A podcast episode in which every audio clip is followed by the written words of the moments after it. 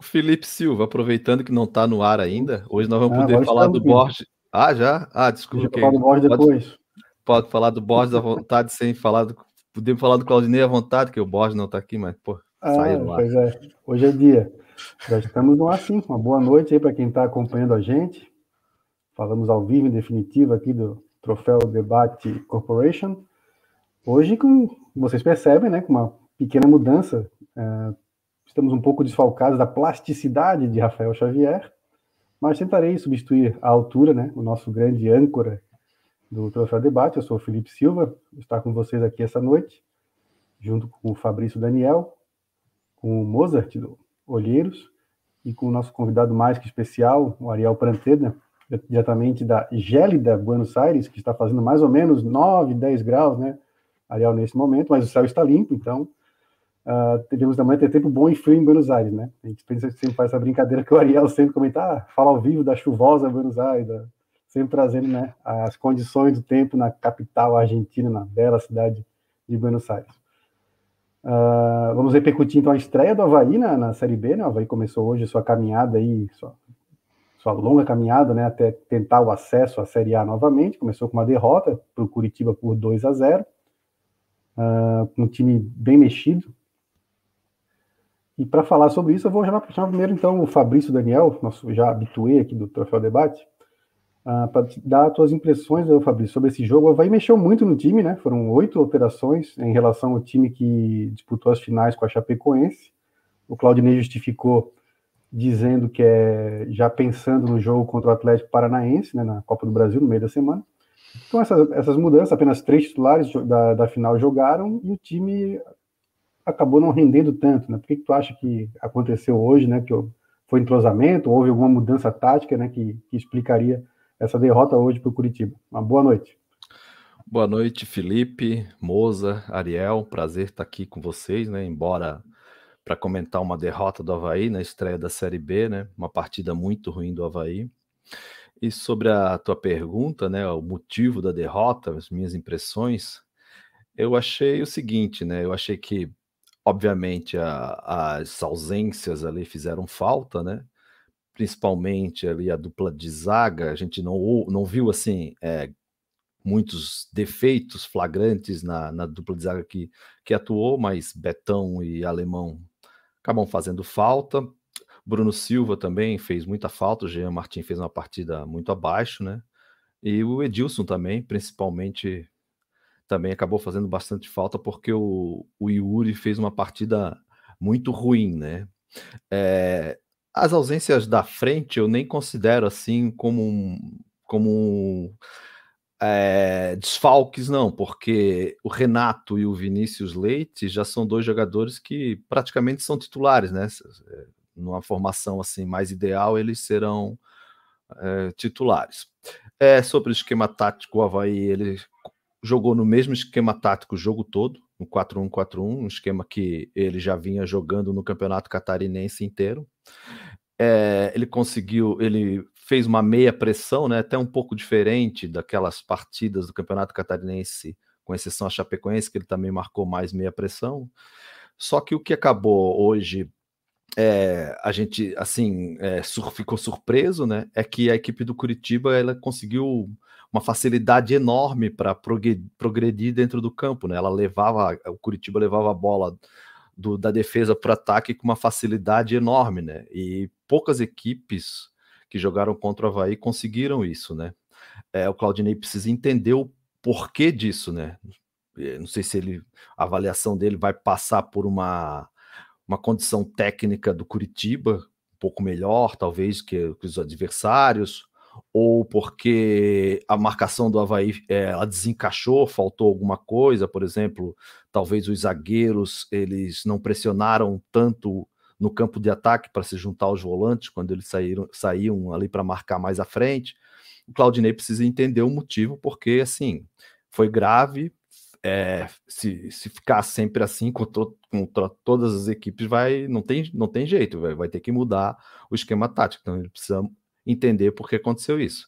E ofensivamente, né, na parte de criação, a Havaí também foi, foi muito pobre, né? É, a gente ressalva talvez ali o João Lucas e o Vinícius Leite, que tentaram algumas jogadas, foram jogadores talvez mais lúcidos do Havaí, mas no meio-campo não houve trabalho nenhum, construção nenhuma. Isso também acabou preocupando, né? É, o que eu também queria registrar aqui, eu me sinto bem à vontade para registrar, acho que o Mozart já fez alguns programas comigo e ele acompanhou muitas vezes, eu até em vitórias, falando: olha, eu acho que o Claudinei ele precisa ter uma carta na manga para quando estiver perdendo, para quando chegar a Série B, num esquema diferente, quando o time estiver jogando um pouco mal. Eu falei várias vezes isso. E o Claudinei, hoje, o time muito mal, ele se conformou, parece, com a derrota, se conformou com o modo do time jogar. E, e aí eu chamo atenção para o Valdívia, né? Valdívia, obviamente, no, nesse esquema atual, eu já falei várias vezes, ele sequer pode entrar. Mas num, num sistema, numa mudança do sistema, por exemplo, um 4-2-3-1, que ele podia ter feito hoje, numa mudança com Jean Martin e Luan, os dois volantes alinhados, e o Valdívia centralizado, e o Valdívia sequer entrou hoje, né? O Valdívia só jogou um tempo no jogo passado e hoje sequer entrou, mesmo com um time aí muito reserva. Desculpa ter me alongado aí, mas essa foram as minhas impressões, assim, fica à vontade para os colegas. Legal, Fabrício. Uh, antes de passar a palavra para os outros colegas, dar uma boa noite, né, pessoal. Acabei entrando direto no, no jogo, esqueci de dar uma boa noite pessoal que está acompanhando a gente ali no YouTube. O Diego de Souza, o Adriano Neves, Alice Machado, Adrian Gonçalves, Antônio Oliveira, Marcelo Mafezoli, acho que é assim que se pronuncia, Diego Canhete, Jean Carlos Gonçalves, o Gleison de Quadros, Marcos Aldojan, enfim, Lucas Silveira, a galera toda está acompanhando com a gente. Recebemos aqui um superchat do, do patrão, Rafael Xavier, boa noite também. Está tá em compromisso né, pessoal, mas está acompanhando aqui o programa. Rodrigo Adolf, Rubian, enfim, galera, Pedro Paulo, a galera toda aqui participando e comentando né, sobre esse jogo. O pessoal um pouco chateado aí com a, com a decisão do Claudinei de escalar reservas para esse jogo. Vou passar a bola então para o Ariel, nosso camarada de Buenos Aires. Ariel, uma boa noite. Uh, Havaí, como já comentamos, né, mexeu bastante no time. Tu achas que, assim, o que tu achaste né, do jogo e desses jogadores que entraram né, hoje? Uh,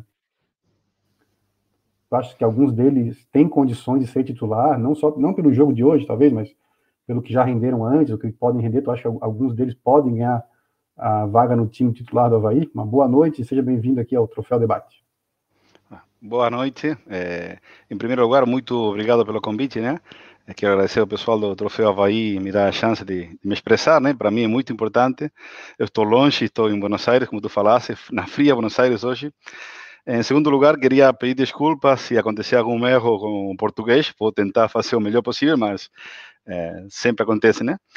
É, então, é, falando do jogo de hoje, eu acho que é difícil, né, avaliar o jogo de hoje. O Havaí não foi o Havaí que eu vi quatro dias atrás, né? Foi outro time totalmente diferente. É, oito jogadores mudando nesse time, foram oito, só se mantiveram o goleiro, o Júnior Dutra eh, e o Giovanni, o resto era diferente. Então, eh, o que eu acho que foi o diferencial foi que a, o que o Claudinei tinha conseguido com esse time era melhorar muito a parte defensiva e o meio campo. A defesa mudou tudo e o meio, o meio campo quase tudo também. Então, o melhor do time ficou de fora. Daí deu no que deu.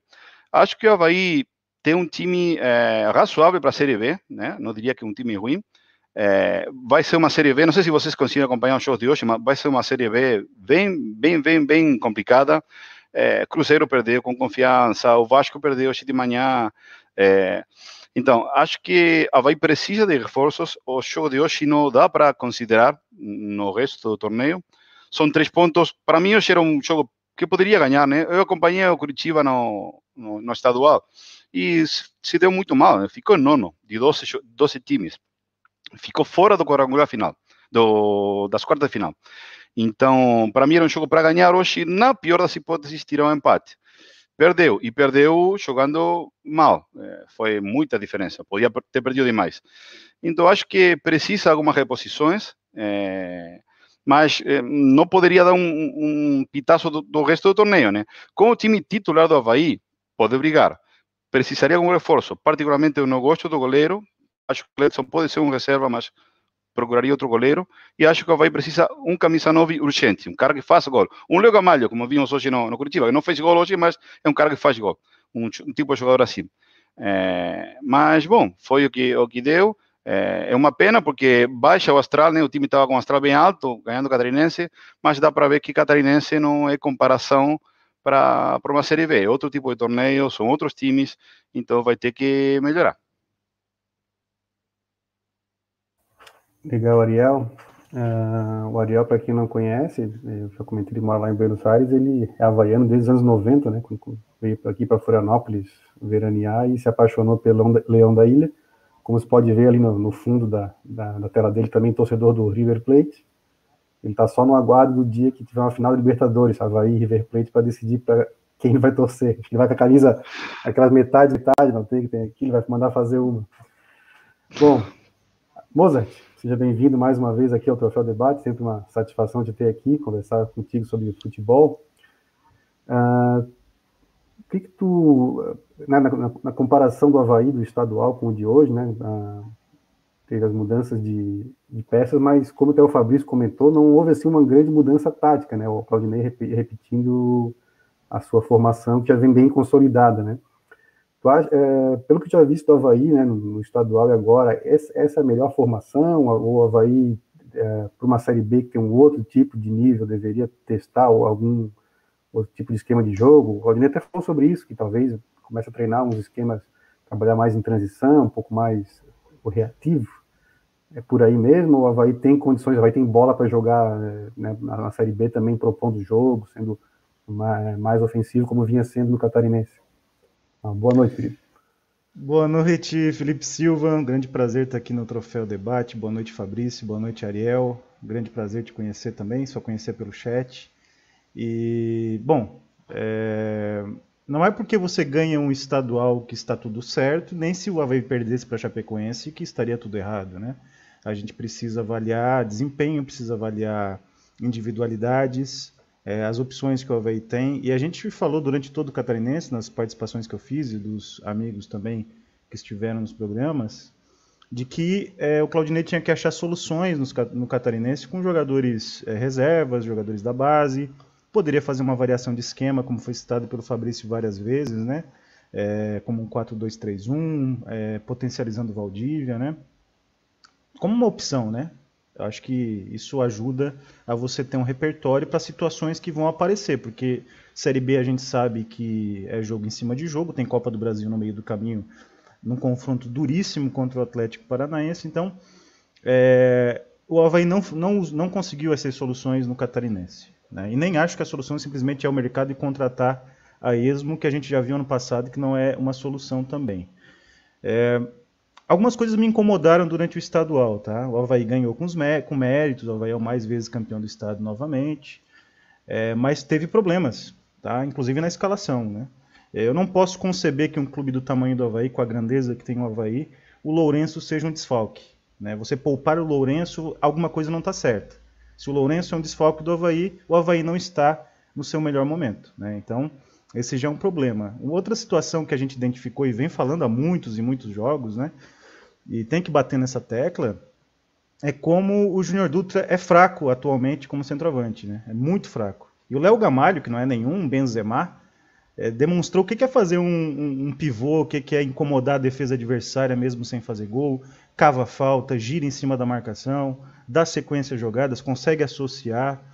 Então, é, eu acho que o jogo de hoje, a questão não é o resultado. Perder para o Curitiba lá é, não é uma tragédia. Né? A tragédia é o Vasco perder para o Operário em São Januário. Agora, a gente percebe como é, o Havaí não aproveitou o estadual para conseguir soluções. O Yuri jogou novamente. Ah, mas o Yuri é ruim há muito tempo.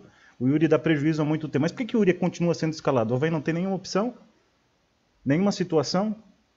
né? Não achou soluções nesse período? A gente sabe que o Yuri é assim há muito tempo, né? O Wesley é um jogador que não compete e não consegue construir. Ele não é bom nem competindo sem a bola e nem construindo, né? Tanto que o Luan Silva entrou depois de ficar muito tempo sem jogar ou com pouco ritmo de jogo, poucos minutos nos últimos jogos e conseguiu finalizar duas vezes, conseguiu gerar algum perigo, né? Porque ele é um jogador que tem recurso para fazer isso. E o Wesley não compete e não constrói, e o meio-campo fica um prejuízo danado. E o Wesley vai ter que jogar durante o campeonato porque é impossível ter só 11 titulares. Então o Havaí tem problemas no time titular ainda, mesmo sendo campeão. Lourenço não pode ser. Aliás, o gol do Lourenço na, na, na ressacada, com todo respeito, não estava aqui no, no pós-jogo, é 50% do Kehler, né? Que o Kehler foi um dos melhores jogadores do Havaí nos dois jogos. Os três gols foram defensáveis. Não vamos esquecer disso aqui. Ganhou, tá tudo maravilhoso, tudo certo. O Kehler foi um frangueiro que ele sempre foi na base do Inter também. Não é novidade o Kehler falhar, falhar. Isso é normal na carreira dele desde, desde mais jovem. Então tem várias situações que a gente tem que ponderar, né? Por quê? Porque agora vem uma sequência terrível. O Havaí não conseguiu soluções, o Havaí não, o Havaí não tem é, variação. Ah, mas o presidente está escalando o time, está escalando o time reserva, escala o Júnior Dutra. O técnico tem que ter personalidade, o Claudinei tem que ter personalidade. É sempre com medo de ser demitido? É sempre com medo de perder o vestiário? Tem que ter personalidade, ele tem várias passagens pelo Havaí, tem qualidade como técnico, óbvio. É um técnico muito melhor do que o meu xará na final do Catarinense, mereceu ser campeão. Agora, tem que achar soluções, tem que ter variações, não pode insistir em protegidos e ficar tendo birra com jogadores que podem render mais. Por que, que o Luan Silva não foi potencializado no Catarinense? Se ele oferece mais como ofereceu hoje. Por que, o Wesley continua sendo escalado? Isso não é birra? Isso não é preferência para um jogador e birra com outro? Claro que é. Então essas coisas têm que ser solucionadas, porque a sequência vem muito difícil e a pressão vem também só confronto duro. A Série B não tem time fraco. O Operário mostrou hoje. O Vila Nova não vai ser fácil. Né? O Atlético Paranaense é Série A e disputa sul-americana está classificado. Então é só dureza. E eu acho que, embora o título foi merecido e foi uma felicidade para o Havaiano, algumas coisas faltaram no Catarinense e agora a conta vem na Série B. Pois é, eu dando meus, meus pitacos também, eu até entendo que o jogo mais importante aí, né? Teve, teve a final, né? Tem um jogo importante aí também contra o Atlético Paranaense na, na quinta-feira. Mas tem dois, dois pontos, né? Primeiro que os pontos corridos, como costumam dizer, né? Cada jogo é uma final. Então, os pontos que da primeira rodada valem a mesma coisa que da 37 e 38, né? Então, tu já de largada, assim, é, queimar um jogo, vamos dizer assim, né? E na minha visão, pior, assim, porque o, o, adversário é um adversário direto. O Curitiba fez um campeonato paranaense ruim, mas e toda, pelo peso histórico, pelo poder de investimento, né, o Curitiba sempre entra aí num, uh, numa, numa Série B como candidato a, a acesso e, e, alguns anos até candidato a título. Né? Esse ano talvez um pouco menos, porque tem, tem o Cruzeiro, o Vasco, o Botafogo, mas é sempre um time para subir, né? Então, o Havaí já de largada, assim, queimar esse jogo, espero que não faça falta mais à frente. E vou até botar aqui na tela comentário do Rodrigo Adolfo, também que eu queria falar sobre esses jogadores. Ele falou justamente sobre jogadores que eu queria comentar, né? Observações gerais dele que o Dutra é um a menos, o Luan tem que entrar em forma, né? Ou pode mandar embora. E se o Wesley e o Yuri são jogadores, são astronautas. É, é, eu, também não entendo, assim, é, eu queria comentar, a insistência do, com o Dutra, né, é, eu, eu, pelo menos assim que eu, que eu entendo, né, o Claudinei pensa muito, né, no, no jogo com a bola e sem a bola, né, então o Dutra, na, quando a Havaí está sem a bola, ele colabora mais com, né, com, com esquema, com fechar a marcação e tal, do que o Jonathan, por exemplo, eu até entendo essa, essa parte, mas tem horas também que não, sabe, tem que entender que precisa de alguém que, que resolva ali na frente, né? O Dutra, infelizmente, assim, não, não tá rendendo, né? Não, a gente observa no jogo, assim, que ele, ele não é um atacante que não, não, não resolve nada, assim, não finaliza, não, no gol, não, não, não faz jogada, não, enfim. É, a parte com a bola tá difícil para ele, né? Uh, o Yuri, né, para mim, poxa, não, não, quero ficar pegando o pé do jogador, mas desde 2018 o Yuri está no Havaí, a gente sabe o que, que o Yuri pode render para o Havaí ou não. E, né, e o Yuri segue sendo o eterno reserva do Havaí, poxa, na categoria de base não tem um lateral direito que possa fazer o que o Yuri faz, tá? Hoje o Curitiba atacou várias vezes pelo lado do Yuri, ali no, principalmente, principalmente no primeiro tempo, né? Eu não entendo, assim, né, o que, que o Yuri, assim, por que renova um contrato de Wood, sabe? É um jogador que não nunca mostrou assim ter esse nível para jogar assim numa série B, né? Uh, o Luan até não, ia comentar, ia comentar mais sobre o Wesley, né? O Wesley já não é assim, é tratado como um garoto da base, né? Mas já tem aí seus 23 anos, então tem outro jogador que ainda não, não, não disse a que veio, né? É, também acho que poderia, de repente, dar chance para outro. Ou talvez o Luan pudesse entrar no lugar do Wesley uh, no começo do jogo. Vou passar uma, alguns comentários da turma aqui no chat também, prestigiar o pessoal. O pessoal tá meio brabo, assim, também gostou do time reserva. O Diego de Souza que é piada. O Adriano Neves que com esse time reserva não, não chegaremos a lugar nenhum. Uh, tem aqui o Marcelo Mafezoli que não, nós não vamos iludir, com, mesmo com os titulares, nosso time é fraco e o catarinense não é parâmetro. Concordo, não é parâmetro. Acho que o time é, nosso time é médio, dá pra, né, melhorando um pouquinho dá para chegar. Uh, tinha mais um aqui que eu queria pegar. O Diego Canhete já está mais otimista, que não dá nada. Vamos para a próxima, que, né, que vamos tentar encaminhar a, a vitória contra o Atlético. O pessoal reclamando bastante da escalação do Wesley. O Lucas Silveira perguntou como está o tempo em Buenos Aires, já falamos, está frio e, e, tempo bom. Noite estrelada, provavelmente. Uh, deixa, ah, um aqui perguntou se é só, é só o Havaí perder um jogo, é só o Claudinei perder um jogo que o Felipe Borges some. Não, o Felipe Borges também tinha uh, é, compromisso pessoal hoje, não, não pôde comparecer, né? Todo mundo espera alguma coisa, né, de um sábado à noite, então... Só uma questão, compromisso. Felipe que uh, os talentos do Troféu Debate que foram poupados são muito melhores do que o que o Havaí poupou. Né? Borges, Rafael, Fernandes são muito melhores do que Lourenço, do que Diego Renan. Se Diego Renan é desfalque, não existe desfalque, né? Então, os nossos talentos aqui são bem mais acima da média do que os do Havaí, né? É, aproveitando, eu também conto como desfalque também Betão, Alemão, Edilson e Bruno Silva, porque o, o Diego Renan até jogou umas finais honestamente, mas o João Lucas hoje substituiu ele ali. Até foi um dos melhorzinhos em campo. E o, os da frente ficaram de fora, na verdade, o Renato e o Vinícius Leite vinham pedindo passagem. Então são quatro desfalques: Betão, Alemão, Edilson e Bruno Silva. O Bruno é, é um desfalque muito forte do Havaí. É. O Bruno realmente é, faz a diferença. Eu concordo com isso. Para mim é a defesa e o Bruno no meio. É era a base do Havaí. Era a base do Havaí. E tudo isso não esteve. Daí deu no que deu. Essa para mim. É, o, o, Felipe também eu, eu gostaria de complementar também é que a gente não pode ignorar também aquele relaxamento pós-título, né? É, eu, eu que enfatizei ali que é, me espantei um pouco com a facilidade do Curitiba para evoluir no jogo, para tirar a bola da defesa do ataque facilmente, embora eles não tenham tido assim grandes conclusões, mas isso eles jogaram uma partida muito confortável. Mas é, esse ímpeto na marcação, essa agressividade que o Havaí tinha né, nas partidas anteriores, é, pode ser também que haja assim uma perda de treinamento, que o Havaí acho que fez um treino só, depois do título, isso aí acaba.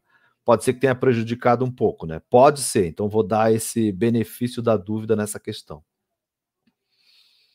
Legal, já quero introduzir um outro assunto aqui, pegar um, um, um comentário do Pedro Paulo Pereira, é o, é o, nosso PPP, né? Podemos dizer assim, não deles. Vou botar aqui. Boa noite, raça. Na minha opinião, precisamos de um goleiro urgente. Gladson não dá, fato.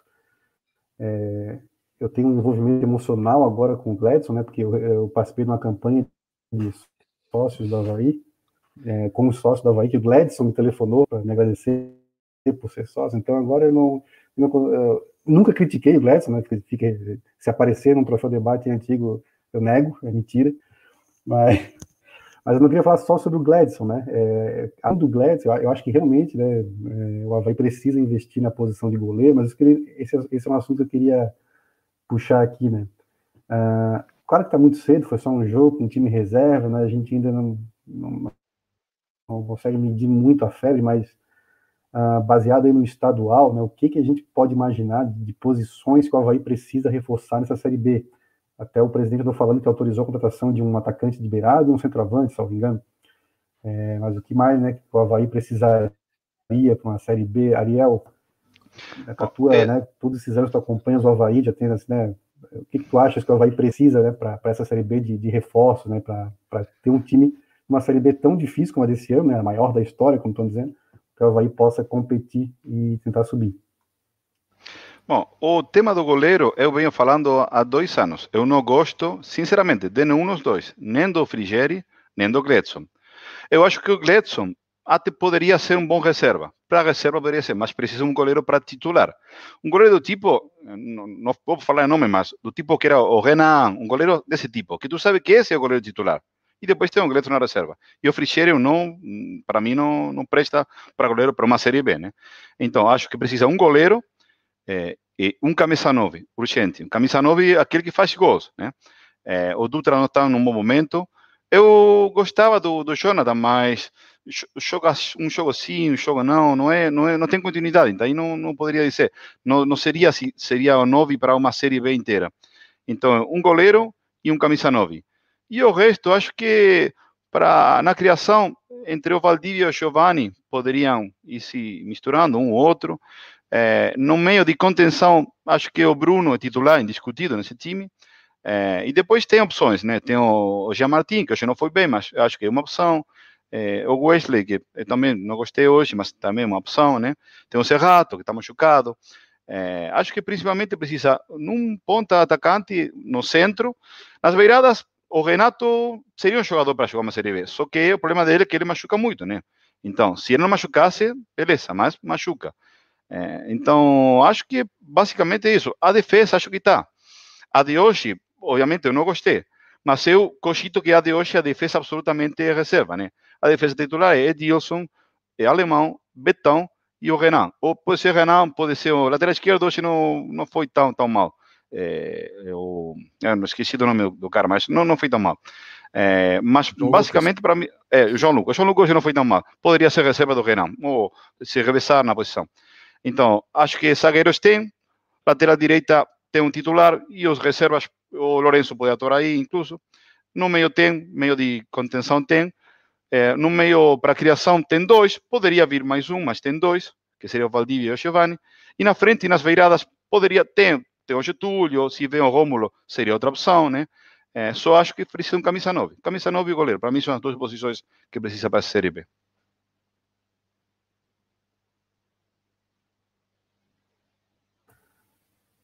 Legal, Ariel. Eu estou vendo aqui que começou a coletiva do Claudinei, o pessoal sempre gosta que a gente coloque, eu vou tentar compartilhar aqui, para a gente tentar a, acompanhar a coletiva do Claudinei e depois voltar nesse tema aí. Deixa eu ver.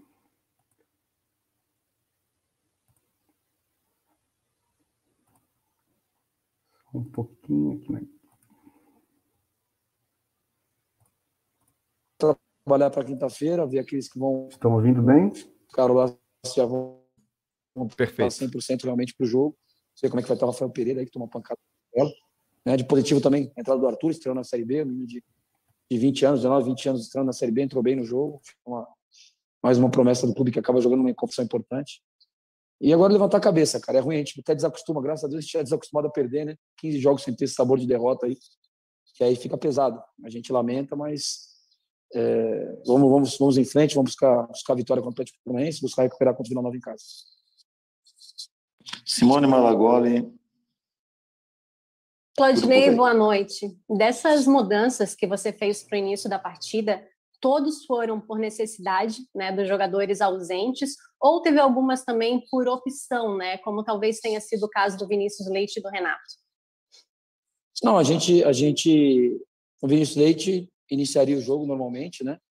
A gente já tinha pensado em colocá-lo no jogo. O Renato, a gente tinha a situação de talvez começar com o Getúlio, né? Ou, ou com o Getúlio por dentro, o Renato na beirada, enfim. Mas o Getúlio estava com um muito grande de jogos, o, Lourenço e o Giovanni da mesma forma, o Diego Renan da mesma forma. A gente trouxe o, o Diego Renan para cá porque é, a gente, uma que a gente estava com dois laterais mais experientes só, ele joga nas duas, e outra para a gente não começar a inscrever muitos atletas. Numa competição que você só pode inscrever 40 atletas e depois são oito trocas. Então a gente tem que tomar cuidado para não ficar inscrevendo muitos atletas. Daqui a pouco você tem algumas oportunidades de negócio que perde, é, porque você já completou as suas vagas de inscrição. Então eu conversei com o Diego, ele colocou à disposição. Então a gente, acho que a exceção, talvez o Vinícius Leite, que era a certeza que a gente ia iniciar, e o Renato era uma possibilidade até para a questão do Renato física, da gente não sabia se ele suportaria os 90 minutos, então talvez a gente fosse é, se tivesse todo 100%, começasse com o Getúlio e, e segurasse um pouquinho o Renato no segundo tempo. Nós preferimos poupar o Getúlio. Enfim, é o que eu falei, a gente toma uma decisão pensando no, no bem do clube, pensando no próximo jogo, né? não adianta é, o jogador vir aqui com, com, um risco grande de lesão, aí seria responsável da nossa, nossa parte. Os jogadores tiveram a oportunidade de jogar também, muitos que vinham merecendo uma chance, vinham treinando forte ali, colaborando, puxando o nível do treino para cima, incentivando os companheiros tiveram a oportunidade de jogar, de mostrar o seu futebol. E é assim que funciona. A gente tem que agora pensar no Atlético Paranaense. Né? E lembrando que a gente enfrentou um adversário que estava aí, acho que desde o dia 13 de maio sem jogar, pensando exclusivamente no Havaí, treinando exclusivamente em cima do Havaí, viu Havaí e Brusque, viu dois Havaí de Chapecoense. Né? Enquanto a gente estava decidindo nossa vida com o Brusque, com a Chapecoense duas vezes, eles estavam focados só nesse jogo. Então é lógico que eles teriam alguma vantagem em algum momento da partida. Cadu Reis, Rádio CBN. Aldinei, boa noite. Os gols do Coritiba acabam saindo em finalizações de, de, fora da área ali, né? Dois chutes fortes de muita felicidade. Mas queria te ouvir sobre o lado direito defensivo do Havaí, que foi bastante agredido, me parece até mais no primeiro tempo do que no segundo. Queria entender que tipo de correção você fez naquele lado direito. E também sobre o lado esquerdo, que teve boa participação ofensiva, combinações ali entre Vinícius Leite e João Lucas, agredindo bastante por aquele lado. Então, Cadu, é, do lado direito, o que aconteceu? A gente, normalmente, quem pressiona o zagueiro adversário é o nosso médio, né? Só que o zagueiro estava vindo com a bola no corredor do Renato. Então, estava gerando uma dúvida entre Renato e o Wesley, quem pressionaria o zagueiro e quem fecharia a linha de passe. Então, muitas vezes o Wesley atravessou a frente do Renato para pressionar o zagueiro e a bola acabava entrando no, no, no jogador de meio campo do Curitiba, que girava, e aí faziam três contra dois em cima do do Renato. Foi isso que a gente procurou corrigir no intervalo, que a gente corrigiu, né? tivemos menos problemas ali no segundo tempo. Com relação ao lado esquerdo, cara, é, a gente sabe da, da, agressividade do João Lucas, da ofensividade dele, né? É, o lateral deles não estava quebrando ali, então o Vinícius estava recebendo a bola livre toda hora, né? na zona na intermediária do campo ali. E o que é uma das coisas que a gente falou no intervalo também foi isso. A gente estava, às vezes, a bola batida do lado direito, a gente já queria encerrar a jogada aqui. Às vezes, um lado deles estava bem protegido, a gente poderia rodar a bola e jogar do outro lado. Acho que o Curitiba teve boas, é, bons mecanismos de construção, né? Mas na fase defensiva eles não davam, nos davam espaço, né? que pressionava tanto a bola, a gente conseguia trocar passe, jogar em dois toques ali. E eu acho que faltou essa tranquilidade, principalmente depois que a gente sofreu o gol da forma que sofreu, com uma bola desviada. Acho que a gente faltou um pouquinho dessa tranquilidade para rodar a bola. Aí no segundo tempo a gente acabou, né? Como eu falei, um chute de rara felicidade ali do Val, fez 2 a 0 Aí também o time deles também se tranquilizou, fizeram as trocas dele, colocaram os jogadores para manter posse de bola. Tivemos mais, eles tiveram mais uma boa chance, a gente teve mais um, duas ali e estamos amargando essa derrota aí na, no início da Série B, longe do que a gente pretendia. A gente veio aqui para buscar os três pontos, infelizmente não vieram. E agora é, como eu tenho falado, vou falar de novo, é pensando no Atlético Paranaense, a partir de, de amanhã está pensando, a partir de segunda está treinando focados nesse jogo. Ver se a gente vai poder contar com o Bruno, com certeza joga, Edilson, Alemão devem retornar. Né? Ver se a gente vai ter mais alguma boa surpresa aí para retorno, para a gente poder estar tá com a melhor equipe possível para enfrentar o Atlético Paranaense, que é um adversário muito difícil, né? Muito qualificado, um, modelo de jogo já muito definido. Então a gente não adiantava a gente vir aqui com todos aqui, correr risco de jogar contra o Atlético Paranaense é, sem cinco, seis, sete titulares. Aí eu acho que seria é, ser muito otimista achando que você ganha do Atlético Paranaense com, com a qualidade que tem, com, com, a competição que vem fazendo de, de, de sul-americana, um, um time que tem poucos poucos jogos na temporada, porque o Sub-23 joga a maioria dos jogos do Paranaense, tem pouco volume de jogos, muito volume de treino a gente teria, tem que estar com todo mundo 100%, é o que a gente buscou, né? corremos risco, assumimos o risco, né? em comum acordo com, com o Departamento Médico de Fisiologia. Cristian de Los Santos. Claudinei Oliveira, é, você tem sido até é, bastante paciente né, no quesito contratações, até entendendo esse novo modelo tal, do Havaí, Marco Aurélio Cunha já conversou com a imprensa. O presidente falou né, que pelo menos agora duas contratações ele já liberou de imediato. É, não se sabe se poderá contar com o Rômulo, né? a tendência que o time clube árabe talvez não exerça poder de compra, ele vai ser um grande reforço, mas você já mapeou esses reforços que o Havaí precisa para a sequência da Série B? Então, Christian, a questão do Rômulo, a gente só tem que tomar cuidado quando, quando é que abre a janela de retorno dos atletas, entendeu? Porque, se não me engano, a última informação que a gente teve, acho que é só em agosto, talvez, que, que tem a janela de retorno, né? Tem que confirmar isso, porque se isso aí for verdade, a gente vai contar com o vai demorar muito para contar com o ainda, a gente tem que verificar isso direitinho. A gente não é segredo para ninguém, né? já tenho falado para vocês desde o do catarinense, das primeiras rodadas, que a gente está buscando principalmente jogadores que têm o drible, tem um para um, né? Hoje foi mais um jogo que a gente teve muitas situações de ir para cima do, do, adversário. O Vinicius State fez bem algumas vezes, o Renato algumas vezes tentou também, ele teve sucesso. A gente precisa ter mais esses jogadores do drible, a gente precisa dar uma, uma qualificada no elenco. Né? Você vê que acontecem lesões, né? Graças a Deus durante o Catarinense foram poucas, mas acontecem lesões, jogadores ficam de fora, vai ter problema de cartão, então a gente tem que ter um elenco bem encorpado e a gente espera que consiga essas duas, três peças, né? No primeiro momento, é, talvez uma, duas aí, no primeiro momento, e, e aguardar aquela movimentação no mercado, né? Quando às vezes algum time da Série A não está usando algum atleta e pode nos emprestar o que você pagaria às vezes num atleta é, de menor expressão, você paga a mesma coisa, o time completa o salário, você consegue trazer mais duas peças ali, sei lá, daqui a um mês, esperando iniciar a Série A e definir quem vai ser aproveitado ou não.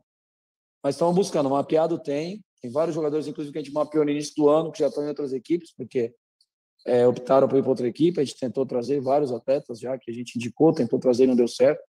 Esperamos que a gente tenha mais sucesso nas negociações a partir de agora. Lembrando, como você falou, né, a questão financeira do clube, né? Não adianta a gente também agora ficar pedindo é, para o presidente contratar 10, 20 jogadores e depois é, achar que está usando mal o dinheiro do clube. Né? A gente tem que ter um equilíbrio aí, porque não dá. Futebol você tem que correr algum risco em algum momento, né? Nem sempre a conta vai fechar, porque é uma aposta sempre futebol. Nem todo jogador, às vezes, faz jogador que acha que vai dar certo, não dá. Você tem que contratar outro. E então a gente tem que ter cuidado para não extrapolar as finanças do clube, uma coisa que o presidente tem pedido para a gente bastante. Essa, essa tranquilidade eu tenho tido. A gente foi campeão catarinense sem muitos investimentos. E agora a gente espera fazer uma boa Série B, é, sem tantos investimentos também, mas algum, alguns atletas vão ter que vir pontualmente para nos ajudar. Simone, Claudinei, o quanto fez falta hoje o Betão nessa zaga que é tão, tão consistente, né? A zaga do Havaí. E provavelmente você não vai contar com o Betão nesses jogos aí decisivos importantes da Copa do Brasil e talvez com a lesão agora do Rafael Pereira, que deve passar por exames ainda. Quanto que pesa não ter o Betão nessa equipe? Então, Simone, o que pesa mais, na realidade, é o ritmo de jogo, sabe? A gente, os jogadores que vêm jogando, estão é, muito confortáveis com o que a gente vem fazendo, porque estão fazendo quarto e domingo, quarto e domingo estão fazendo, e a gente vem mantendo bastante a equipe. Não tínhamos tido problema de lesão, o jogo que não jogou alemão jogou Betão e vice-versa. Então, eles estavam mais confiantes de fazer. Então, é, uma das situações, até em cima daquela pergunta do lado direito ali que o, que o Cadu fez, em algum momento a gente, tava, a gente começou a, sentir, a se sentir desconfortável de ficar mano a mano. Uma coisa que a gente jogou dois jogos contra o Brusque mano a mano, jogou, jogou dois jogos contra a Chape mano a mano, não entra, a gente ficou desconfortável, porque é pela confiança, pelo ritmo de jogo, né? Então, eles estão fazendo a coisa muito no automático já, são vários jogos em sequência. Então, é normal a gente perder um pouco dessa, dessa, dessa movimentação automática, esses balanços automáticos da linha de defesa. Então, é, por qualidade, o Alain é um grande zagueiro, o Rafael é um grande zagueiro, o Arthur tem se revelado uma grande promessa, menino que eu aposto muito, que o clube aposta muito. Eu tenho certeza que está sendo visto por outros clubes, até pelo que os dois jogos que ele fez agora no Sub-20, pelo Sub-23 ano passado. É, eu acho que a falta maior é isso, é o ritmo de jogo, é o entrosamento, é, é, é, esse, essa confiança de jogar às vezes um pouquinho mais alta. Então, quando você está sem confiança, você dá um passinho para trás para se proteger um pouco. E o Alemão e o Betão estão fazendo automático, já não estavam se protegendo, né? já estavam sendo mais agressivos. Mas é normal. Eu acho que os zagueiros tiveram boa atuação, né? o Alão, o Rafael, o Arthur que entrou. Eu acho que a nossa derrota não passou por má atuação dos nossos zagueiros, não. Passou é, por felicidade dos adversários, no primeiro chute que a bola desviou, e o segundo belo chute foi mérito dele. Então, acho que não, não passou pela, pelas peças, passou sim por, por um adversário qualificado, mais descansado, e pela falta dessa, desse ritmo de jogo. A última, Cadu Reis. Claudinei, vou insistir na questão das trocas para te ouvir mais um pouquinho sobre isso. É claro, a gente entende né, o desgaste dos jogadores, afinal, na quarta, quinta-feira foi folga para o pessoal, mas entender assim, nessa difícil equação que é para tomar esse tipo de decisão, quantos por cento eh, dessa história foi alguma priorização do jogo da Copa do Brasil na próxima quinta-feira e quantos por cento foi a necessidade mesmo? Temos que tirar os caras, senão vão estourar. É, 90% necessidade. Eu, se eu tivesse todo mundo inteiro, eu viria como titular. Até porque de, de, de domingo para quinta, nós teríamos um tempo grande para recuperar os de sábado para quinta, perdão, a gente teria bastante tempo para recuperar, né? Começando a recuperar eles amanhã. Se não tivesse risco de lesão, a gente traria a equipe titular, jogaria hoje, né? Faria aí o quarto jogo em sequência. Descansaríamos domingo, segunda, terça e prepararíamos eles para a quarta-feira enfrentar o Atlético Paranaense, talvez poupar contra o Vila Nova, né? Apesar de ser um jogo em casa sem a viagem, poupar entre um jogo e outro da Copa do Brasil, se fosse pensar na competição, seria mais lógico poupar no domingo que vem. A gente pensou no, no bem-estar físico dos atletas, evitar lesões, é, até pelo, pelo modelo de jogo, pelo ritmo que a gente tinha tendo de jogos e a entrega deles, a gente sabia que o risco era grande, então, em consenso com o Departamento Médico de Fisiologia, a gente optou por não trazê-los, mas nunca em cima da competição. Acho que a Série B é tão importante quanto a Copa do Brasil, né? financeiramente, uma talvez valha mais nesse primeiro momento, mas se for pensar no ano que vem, uma, um acesso para a Série vale muito mais do que, do que é, talvez só comparável com a premiação de campeão da Copa do Brasil. Obrigado, Claudinei. Obrigado, colegas. Até a próxima. Fechou então, acompanhamos aí um, bom pedaço da. Eu tinha começado há pouco tempo, eu, eu consegui ver aqui no, no, YouTube da TV Havaí, é, mas vimos a maior parte da coletiva aí do Claudinei no pós-jogo lá do, contra o Curitiba, que já falou também sobre questão de contratações, né? E por que essa última pergunta, que eu, acho que foi a melhor pergunta, foi essa última, por que, que ele poupou? Ele colocou, na verdade, na carga do. Uh, de poupar por questões mesmo físicas, né? Não, não só pensando no jogo contra o Atlético. Mas a gente estava falando também sobre reforço, né? Então, já que o Claudinei tocou nesse assunto também, né, o Fabrício? Ele falou da questão do Rômulo, que pode voltar. Eu tinha lido que o Rômulo ia voltar em julho, parece. Acho que o Rômulo pode acrescentar esse time. E na, na mesma linha que eu perguntei para o Ariel, né, o que, que tu acha que o Havaí precisa assim, de reforço para o seu elenco para encarar uma Série B com condições de brigar pelo acesso? Então, Rafael, é, Rafael, desculpa, é o, é o hábito, Felipe. É, Sempre quando a gente fala em contratações, a gente. É, o torcedor falar em contratação, ele vai falar assim aos montes, né? Mas o Havaí tem um problema de caixa para resolver, né? O Havaí tem um problema de caixa para resolver e isso precisa ser pensado. Agora, o goleiro, obviamente, que o Gladson, eu achei até que ele falhou no segundo gol. É, zagueiro, um zagueiro rápido, eu acho que precisa.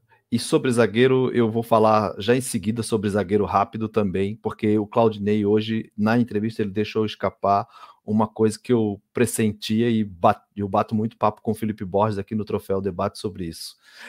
É um meia de 4-1-4-1, ele tem Serrato, Lourenço e Giovani. Se ele for jogar nesse esquema, ele precisa agregar mais um meia. Um jogador de beirada, que parece que é unanimidade e um, um 9. Agora só me espanta o um 9 que o Havaí acabou de contratar um centroavante, né? Sim, ele contratou o Júnior Dutra e parece já tá desistindo do Júnior Dutra, né?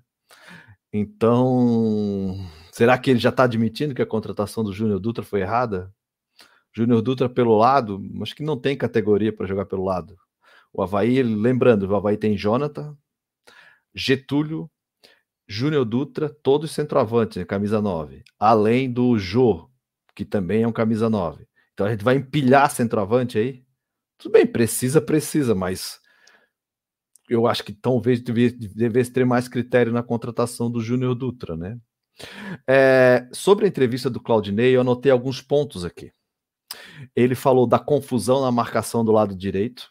Isso foi flagrante, né? O Curitiba jogou por lado esquerdo dele direto ali e tinha um mecanismo que acontecia sempre, que o Yuri fechava para marcar o ponteiro, que também fechava, e o Renato tinha que pegar o lateral que passava. E o, e o Havaí tomou o gol por ali. O, o, gol, o primeiro gol desviou, mas o primeiro gol o Yuri estava dando bote lá no meio, perto do volante, né? Isso também é uma questão que eu, eu preciso, a gente precisa observar mais assim, que o 4-1-4-1 às vezes proporciona um volante ficar sozinho, né? Então, é como os técnicos falam, né? a costela do volante fica um pouco desprotegida e o lateral tem que ir ali.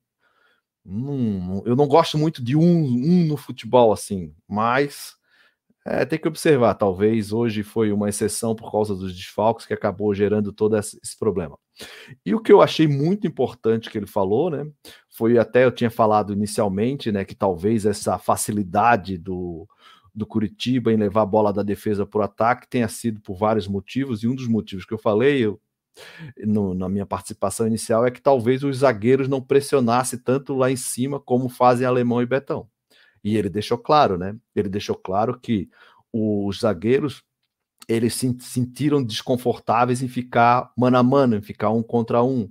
E ele argumentou pelo ritmo, mas ele sabe que não é pelo ritmo. Ele sabe porque ele sabe que não é pelo ritmo. Ele sabe que o Alan Costa e o Rafael Pereira, eles são jogadores experientes, que ele sabe que não pode ficar num contra um, porque eles são lentos. Os dois perdem na corrida. Aquelas corridas que o alemão dá contra os atacantes, que o Betão dá contra os, próprio Betão dá contra atacantes que eles ganham, eles dois não ganham. Então, eles, como são experientes, eles automaticamente se protegem.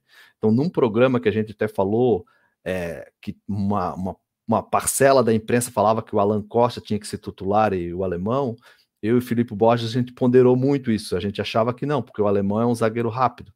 E o Claudinei, na entrevista, ele meio que entregou isso, né? Na entrevista de hoje. O Arthur, que entrou, já é um zagueiro mais rápido, mas não sei como que é tecnicamente, mas é um zagueiro mais rápido. Então ele deixou claro que Rafael Pereira e Alan Costa, eles não fazem a mesma coisa, segundo ele, por causa do ritmo, eu discordo, é por conta da característica do que Alemão e Betão. É, o pessoal aqui no chat tem falado bastante de goleiro, né? Também uh, o Diego Canhete aqui faz uma lista aqui, né, de, de posições que ele acredita que o Havaí precisa de reforços, né? Lateral direito, zagueiro. Uh, até ele fala aqui que só temos o alemão e o Betão. Eu, pelo que a gente viu do Alan Costa ano passado, acho que ele, ele tem condições de brigar pela titularidade, né? Ou quem sabe, como a Série B é muito longa, e imagina assim, por exemplo, o Betão, embora seja um cara que está sempre em forma, né? Tá sempre se cuidando, mas tá com 37, daqui a pouco, fim do ano faz 38, às vezes, né? É, para falar em bom manejo, um pisado que demora a sarar, não é? aquela lesãozinha na coxa que demora mais a, a ele a voltar por questões até da idade, já mais também. O, pode ser que haja um rodízio entre os três, sabe? Mas tem essa questão do, do, da própria característica, como tu falasse, o Alan é um cara mais alto, tá, mas não é tão rápido como o alemão e o Betão. Quer falar uma é, coisa, e, Fabrício? É, não, só para completar, e nesse esquema que o Havaí marca, o Havaí marca em cima, né? E, e como marca em cima, às vezes os, os zagueiros têm que ficar mano a mano nessa marcação, né? E o alemão e o Betão, como o próprio Claudinei falam, falou, eles ficam, eles ficam mano a mano tranquilamente. Esses dois são mais lentos. O Alan Costa, o ano passado, foi flagrante algumas partidas que ele fez, por exemplo, contra o Oeste aqui, uma bola que ele per... lá contra um jogo que o Havaí ganhou contra o Sampaio também, ele foi batido na velocidade de forma muito fácil. O gol contra o Figueirense, ele foi batido facilmente pelo, pelo Diego, o menino da ponta esquerda do Figueirense, que eu esqueci o nome. Diego então Gonçalves, ele tem né? problema, Diego Gonçalves. A, a própria repórter da TV, quando falou que o Alan Costa jogou no Curitiba hoje, ele virou meme porque ele levou um drible de um atacante de um time lá do interior do Paraná. Então, o Alan Costa, para jogar no, sistema mais protegido, ok, que não precisa apostar tanta corrida, ok, ele é bom na cabeça, até que tecnicamente vai bem, mas nesse sistema que o Havaí joga, com zagueiro apostando corrida, olha, eu tenho muita dúvida. E desconfio fortemente que a nossa marcação foi afetada porque os zagueiros jogaram muito perto do goleiro. Posso estar enganado, mas desconfio. Posso. Eu acho que em caso de um ser um ser lento, no caso de Alan Costa ou Betão, outro tem que ser bem rápido, que seria o alemão. Só que hoje foram os dois lentos porque o Oliveira é, é lento e o, o Alan Costa também. Daí foi o problema, né? Teria que ser um e um, né? É, sim, meio, meio na linha. Antigamente Felipe, tinha um zagueiro é, mais clássico, é, um zagueiro mais. É, e, e, assim, se a gente for olhar o jogo é, de forma desatenta, os caras vão dizer: vocês estão loucos, não tem, a derrota não passou pelo, pelo zagueiro, não, não houve nada, né?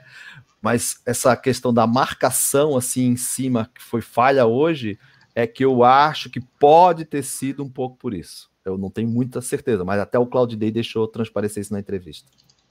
Legal. Então o pessoal fez aqui uma lista né, de, de reforços, o pessoal tá bravo com o Yuri também, muita gente achando que o, o Gladson podia ter chegado no, nos gols.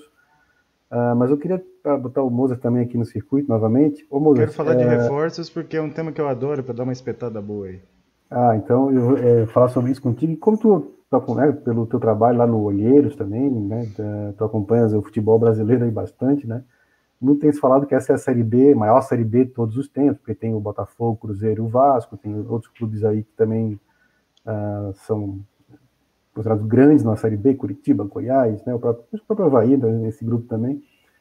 Uh, mas dá para a gente dizer que realmente é uma, é uma Série B muito mais difícil que as outras, ou tem muita grife, né? A gente viu o Botafogo, o Cruzeiro e o Vasco, nenhum dos dois, nenhum dos três ganhou, né? O Cruzeiro e o Vasco perderam, o Botafogo empatou, fizeram estaduais fraquíssimos, Botafogo e Vasco. Opa, falha. É, Botafogo e Vasco fizeram estaduais fraquíssimos lá no Rio de Janeiro, né? Então o Havaí tem, é, precisa reforçar muito para encarar essa Série B ou, ou, ou algumas peças pontuais dá para chegar? Eu acho que é, quando se fala em contratações, a gente tem que ver que tipo de contratações, quem que vai indicar se é só o Claudinei, se tem lá o grupo de avaliação, de análise de desempenho, de análise de mercado. A gente viu que nos últimos anos as contratações, com raras exceções, têm sido muito ruins. Né? O ano passado foi uma tragédia, né? Na posição de centroavante nós tivemos Ronaldo, tivemos Rodrigão, né? agora Júnior Dutra mais recentemente, como o Fabrício falou de forma muito sagaz, né? já estão descartando o Júnior Dutra como se tivesse chegado há dois anos, né? chegou agora, esse ano, quer dizer, é, a gente sabe que ele não tem condições, mas precisou ele jogar 300 partidas, né? Para perceber que o Júnior Dutra não tem condições. Então, o que preocupa não é ah, precisamos de um centroavante, precisa de um zagueiro, precisa de um meia, de um ponta. Mas quem que vai chegar? Essa é a questão. Né? Vai gastar o dinheiro com critério, né? vai investir às vezes o que não tem com critério, vai continuar fazendo o que foi feito na maioria das últimas contratações de baseada que chegaram na ressacada. Então esse é o problema. Eu sempre penso que no futebol brasileiro, grandes clubes, clubes que estão disputando Série A e Série B, tem que sempre olhar para dentro sempre olhar em casa. Né? O Havaí, como nossos amigos do chat, o Lucas Cardoso, que está aqui, um abraço para ele, está sempre com a gente no Olheiros, está na semifinal da Copa do Brasil Sub-20, não tem ninguém. Daí as pessoas dizem assim: ah, mas o Emerson Tucão, quando teve chance com o Geninho, foi mal. Foi mal, concordo. Mas voltou para a base, está voltando a jogar bem, voltando a ganhar confiança. Geninho não é o maior potencializador de jovens, né? E quem sabe voltando ao profissional depois da Copa do Brasil Sub-20 pode ajudar, um jogador de força, de velocidade. O Arthur, zagueiro, é excelente. Vai receber sequência ou vai só entrar na podre quando o time está perdendo por 2 a 0 E na hora que tiver que jogar em casa com um time que o Havaí vai ter mais a posse, que ele vai ter que. Vai receber chance, vai receber sequência? Ou só entra na podre? Jogador jovem só entra na podre no Havaí no momento. Né? Falar em goleiro, concorda? A questão do Gladson. O Gladson até fez algumas defesas no, no jogo da, da Arena Condá e tal. Não é o goleiro dos sonhos de nenhum torcedor, eu acredito. Mas algum jogador jovem, goleiro, foi testado durante o estadual? Não. Aí você pensa assim, pô, mas goleiro jovem é complicado. Concordo que é complicado, posição muito importante. Mas você pega o exemplo do Grêmio, o Paulo Vitor e o Vanderlei foram criticados pela torcida e sobrou para o Breno.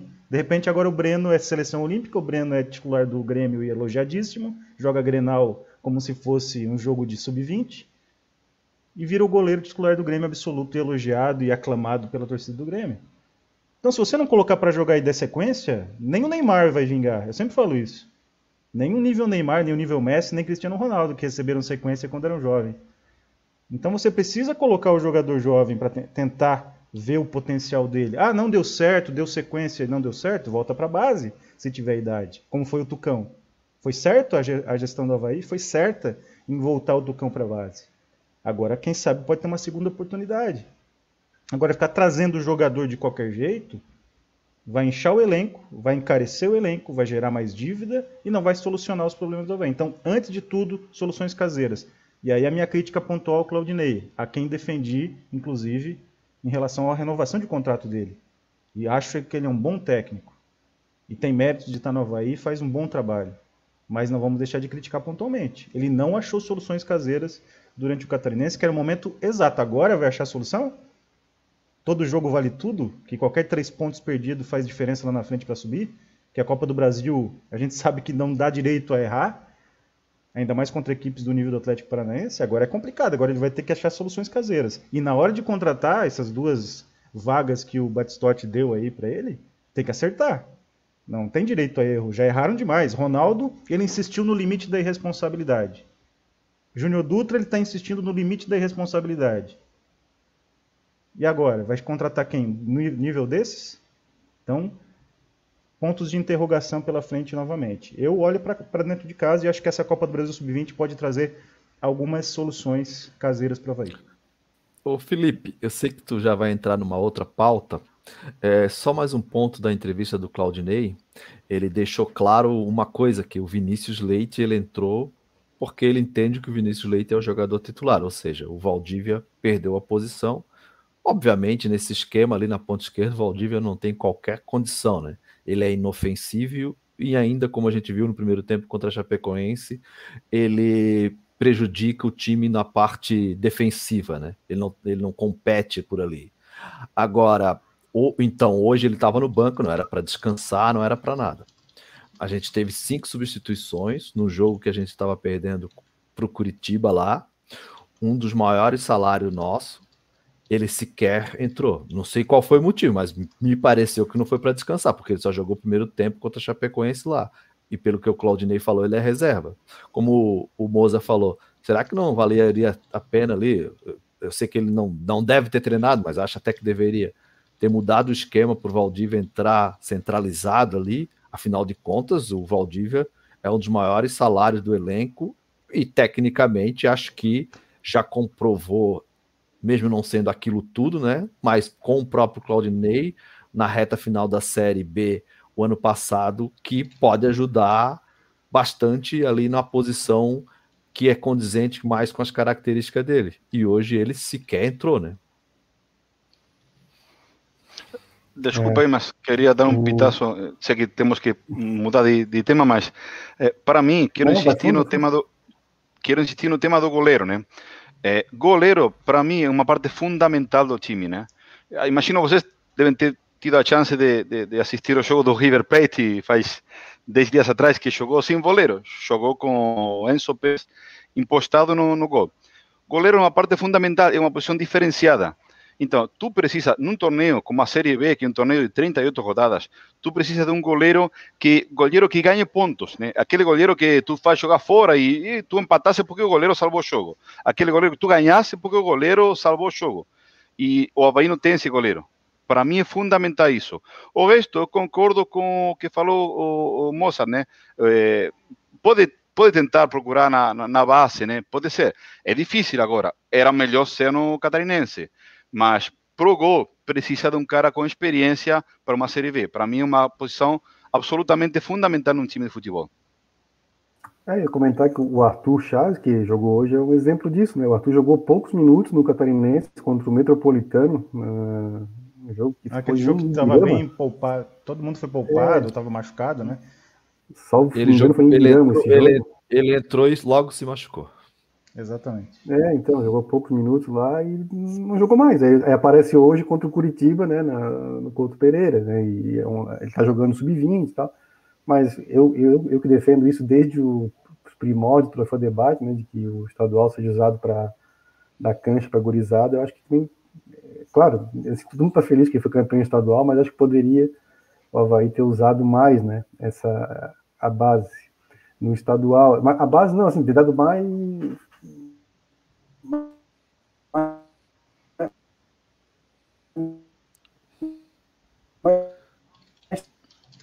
Nosso âncora caiu a internet lá. Uhum, uhum. até, né? Teve, teve algum jogo. Opa, me vem agora? Agora Aí okay. voltou. Aí voltou. voltou. Me vem? Voltou, voltou. Sim. Voltasse. Ah, voltou. essas internets. Estavas tá falando do. Estavas do falando Arthur. Do, do Arthur no estadual de teste. Uhum. Então, é, o Arthur, enfim, mas já encerrei, agora vou é, passar, lembrar mais uns abraços aqui pro pessoal. O Alcebiades Brezol, o famoso Bidinho, o maior churrasqueiro do, do entorno da ressacada, está aqui. Um abração, tá, tá reclamando do vai ter poupado, acha que é, era jogo para ter somado ponto, para ter ganhado, né? Que pode fazer uh, diferença lá na frente. Aqui o Fábio Martins comentando também. O Adrian Gonçalves, o Ariel, ele pergunta se tu conhece dois jogadores do Lanús, tu que moras aí, né, perto do Lanús, hum. deixa eu pegar o nome deles aqui. Um deles até é um nome de, de, de, jogador com história no Havaí, que é o Belmonte, Belmonte, né, em espanhol aí, uhum. e o Facundo uhum. Quinhon, acho que é assim que você conhece, são bons jogadores, não sei porque ele está perguntando se acha que pode vir para o Havaí, mas... Enfim. Sim, Conheço os dois. Acho que estão meio fora do patamar do Havaí, né? É, o Belmonte já foi procurado pela, times europeus, né? É, e o Quinhão, um cara experiente, é, acho que está meio fora do patamar do Havaí nesse momento. É, acho bem difícil. O Havaí poderia procurar alguma coisa aqui em times de Série B da Argentina, poderia achar. Mas esses dois são bons jogadores, mas acho meio fora, meio fora do patamar do Havaí. É, até o Diego pergunta aqui se o Havaí tem bala, tem dinheiro para trazer alguém de fora do, do, Brasil, pelo que eu entendi, né? Na, na Série A só trouxe Bucha, trouxe Richard Frank assemelhados, né? É, eu acho que tem, assim, né? O, queira ou não, o Brasil né, tem uma economia muito grande em comparação com a maioria dos países vizinhos, né? Uh, tem condições, tem, mas tem que conhecer, acho que esse mercado, né? Eu sempre defendi isso também, acho que vai ter que olhar para esse mercado, né? Mercado sul-americano.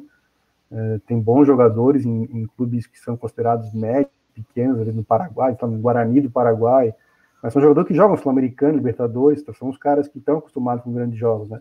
E às vezes não são tão caros quanto os brasileiros. Acho que tem que dar para ir atrás, mas tem que conhecer esse mercado, né? Não sei se tu, tu assistisse o Rentistas, time do Uruguai, que jogou com o uhum. Racing. Tem jogadores muito bons que caberiam perfeitamente no Havaí. Perfeitamente. Certo. Então, uh, continuando aqui nosso papo, eu queria puxar aqui um comentário do Diego Canhete. vamos, vamos trocar de time lá de Curitiba, né? Largar o Curitiba que já passou e pensar agora no Atlético Paranaense, que é o próximo adversário do, do time principal do Havaí na quinta-feira, na ressacada, jogo de ida da terceira fase da Copa do Brasil. É, primeiro grande teste do Havaí na Copa do Brasil, né? o Havaí pegou dois times ali de Série D, vamos dizer, né? o Palmas e o Cascavel, que é um bom time, é um bom time, fez uma boa campanha no Paranaense, mas é um, tem um investimento menor, agora sim, o Havaí pega um clube que nos últimos anos cavou sua vaga entre os grandes né, do Brasil, quando se fala os em G12 do Brasil, tem que tirar alguém para botar o Atlético Paranaense, porque ele, ele cavou essa vaga aí, né? O Diego Canhete comenta que o time principal do Atlético, né, que não é o que está jogando o Paranaense, está jogando a Sul-Americana e a Copa do Brasil, ele é muito forte. E apesar dos adversários medianíssimos nos jogos da Sul-Americana, é um time equilibrado, rápido e fortíssimo no jogo aéreo. O Mozart tens acompanhado os jogos do Atlético na Sul-Americana? É, pode dar uma palhinha para nós assim, o que, tens visto? É, é claro, o favorito é o Atlético, a gente não tem nem dúvida disso, é um time de Série A, um time que tem um orçamento maior, enfim, né, como falei, já está num patamar bem. Mas a gente sabe que a Havaiano não tem medo de nada, né? A gente vai, a gente quer ganhar deles. A gente tem condições. É, como é que a Havaí pode ganhar do Atlético, né, se tu acompanhado aí? Assim, é claro que o Havaí tem alguma chance, mas ela não é grande hoje, né, sendo sincero. Agora, são 180 minutos, você tem situações que podem acontecer é, que a gente não sabe, o Atlético tem Brasileirão também no meio do caminho, então tem todas as situações que a gente tem que ponderar. Mas do que eu vi do Atlético Paranaense, o Antônio Oliveira é um técnico, mais um técnico estrangeiro, né? É no futebol brasileiro, assim como o paraguaio Murimigo hoje, é, tem uma equipe sólida nesse momento, né? É, ele está potencializando muito o Richard, que era um volante que era do Corinthians, é, você tem é, Nicão, que é o, digamos, o craque do time. Você tem o Vitinho, que é um jovem que está jogando muito, que esse ano conseguiu realmente jogar aquilo que jogava na base. Tem feito ótimos gols, é habilidoso, finaliza bem de fora. Né? Você tem é, o Christian, outro jovem que tem jogado muito bem. Você tem o Kelvin, lateral direito, que tem jogado muito, cruza muito bem. É um time que tem muitos jovens, né? Ao mesmo lateral tempo tem alguns jogadores. Lateral tem esquerdo também o Abner Vinícius, lateral esquerdo, seleção olímpica, quer dizer, você tem muitos talentos ali, em todos os setores, né? É, tem um goleiro de seleção brasileira convocado, eu não convocaria, mas é um ótimo goleiro que é o Santos, então é uma equipe muito sólida, muito forte, um técnico jovem e bom, né? É, para o padrão do futebol brasileiro. Então é uma equipe difícil. Agora tem que ver com que espírito o Atlético vai entrar, se vai entrar realmente com intensidade, né? Embora tenha um comentarista no Twitter que disse que não pode usar intensidade mais, né? ele é contra usar esse termo no futebol. E, é o é, húngaro aquele? Não, é o Bernardo ah, tá. Ramos, ah, tá. do Comebol TV. Acho que é Comebol TV do SBT, sei lá o quê. Não pode usar intensidade, ele fica chateado. Então, Sobre o Bernardo Ramos, desculpa, ele tem que se preparar melhor para fazer os jogos do Campeonato Catarinense, que ele não se preparou. Não se preparou, exatamente. Nem ele, nem o Piperno. Então, assim, eles se preocupam muito com isso, em fazer média, né? Na verdade, ele fez outra coisa que eu não vou nem dizer aqui, porque ele ficou interagindo com uma jornalista, uma moça, né? E aí ficou querendo fazer graça. Então, é, o Atlético é favorito no confronto. Agora, é, como é que o vai entrar? Como é que o Atlético vai entrar? Né? mais talento individual tem o Atlético, uma equipe mais sólida é o Atlético. É... E aí, vamos ver o que, é que vai acontecer na ressacada para a gente ter uma base, né? Para o jogo de volta. Agora, ah, o Havaí não tem chance? Ah, se superar, jogar com uma defesa, a defesa do Havaí vai ser fundamental, volta do Bruno Silva, quer dizer, tem toda uma situação do Havaí segurar na defesa e tentar jogar em algum tipo de espaço que o Atlético possa dar, porque é, esse time Atlético joga de forma é, reativa, mas também joga construindo quando precisa. Tem jogadores rápidos na frente pelas pontas, né? Você tem jogadores no banco que são muito rápidos. Carlos Eduardo, por exemplo, entrou no segundo tempo. Tecnicamente ele é maravilhoso? Não é, mas ele faz uma fumaça na correria. Então ele tem muitas opções, tem muitos jovens, a base do Atlético é muito forte. Né? Tem jogadores que eu usaria no profissional do Atlético que estão na base ainda. Poderiam jogar no profissional, por exemplo, do Havaí. Né? Então, eu acho que a gente precisa é, ver um Havaí muito, muito competitivo, muito sólido na defesa para ter alguma chance nesse confronto. Espero né, que surpreenda de forma positiva para poder é, endurecer o confronto e, quem sabe, fazer uma classificação que eu consideraria histórica, caso acontecesse. Antes de passar a bola aqui para o Fabrício, quero mandar um beijão para minha esposa Magda, para meus filhos, Ana Laura e o Felipe também. Estão me acompanhando na TV daqui da sala. Estão vendo o programa na TV da sala. Legal, legal. É, mas, ô Fabrício, é, diante disso, né, que o, o Mozart comentou, a gente, claro, já sabe, né, que o favoritismo está do outro lado, mas o Havaí tem que tentar usar suas armas. Tu achas que, a exceção do Betão, que já, tá, já foi anunciado para fora, né, pela lesão na, na final, uh, o Havaí tendo à disposição todos os outros jogadores que atuaram na, nas finais com a Chapecoense, é, é aquele time, tu, tu acha que o Havaí deve mudar alguma coisa para encarar o Atlético na quinta-feira? Olha, Felipe, é... primeiro eu acho que eu concordo com o Moza, o confronto é dificílimo, é muito difícil. Eu acho, que aqui no Troféu Debate eu já fui perguntado, acho que é a terceira vez, e semana passada até dei um 85-15, assim, 15 para o Havaí, 85 para o Atlético Paranaense, talvez tenha até exagerado um pouco eu tenho grande curiosidade, né? Porque o Havaí até então ele tinha é, de mérito, né? né de forte nessa equipe é uma marcação muito agressiva, né? Que não deixava o adversário jogar no campeonato catarinense e era pobre para construir, né? Contra a Chapecoense, a Chapecoense já conseguiu jogar mais do que os outros times em alguns momentos, já conseguiu achar algum passe entre linha, né? Que é ali entre o Bruno e os zagueiros do Havaí, né? Então, se o Atlético Paranaense ele conseguir é, transpor essa marcação alta como Curitiba conseguiu hoje, né, de forma natural, e essa bola entrar ali entre a linha, a segunda linha de quatro e o Bruno e os zagueiros, né, no 4-1-4-1, eu, eu até tenho meio crítica do 4-1-4-1, porque eu acho que fica uma entrelinha muito solta.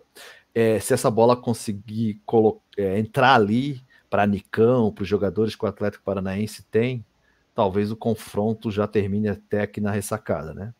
Então tenho curiosidade como o Havaí vai se portar taticamente, lembrando que ele não testou, não fez testes nenhum tático diferente do que ele apresentou agora, mas na entrevista da Chapecoense no primeiro jogo aqui, ele deixou claro que vai começar a treinar taticamente é, duas linhas de quatro para defender e tal. Então eu tenho curiosidade. Se for no sistema atual, eu sou muito pessimista porque eles têm mais qualidade e vão achar passe numa zona perigosa de campo, por exemplo, tem um Nicão que tem um chute poderoso e aí talvez o confronto já até termine aqui já na próxima quinta-feira. Acho que o Felipe caiu de novo. Fala, Ariel, o que, que tu caiu. pretende? O que, que tu acha? Acho que caiu.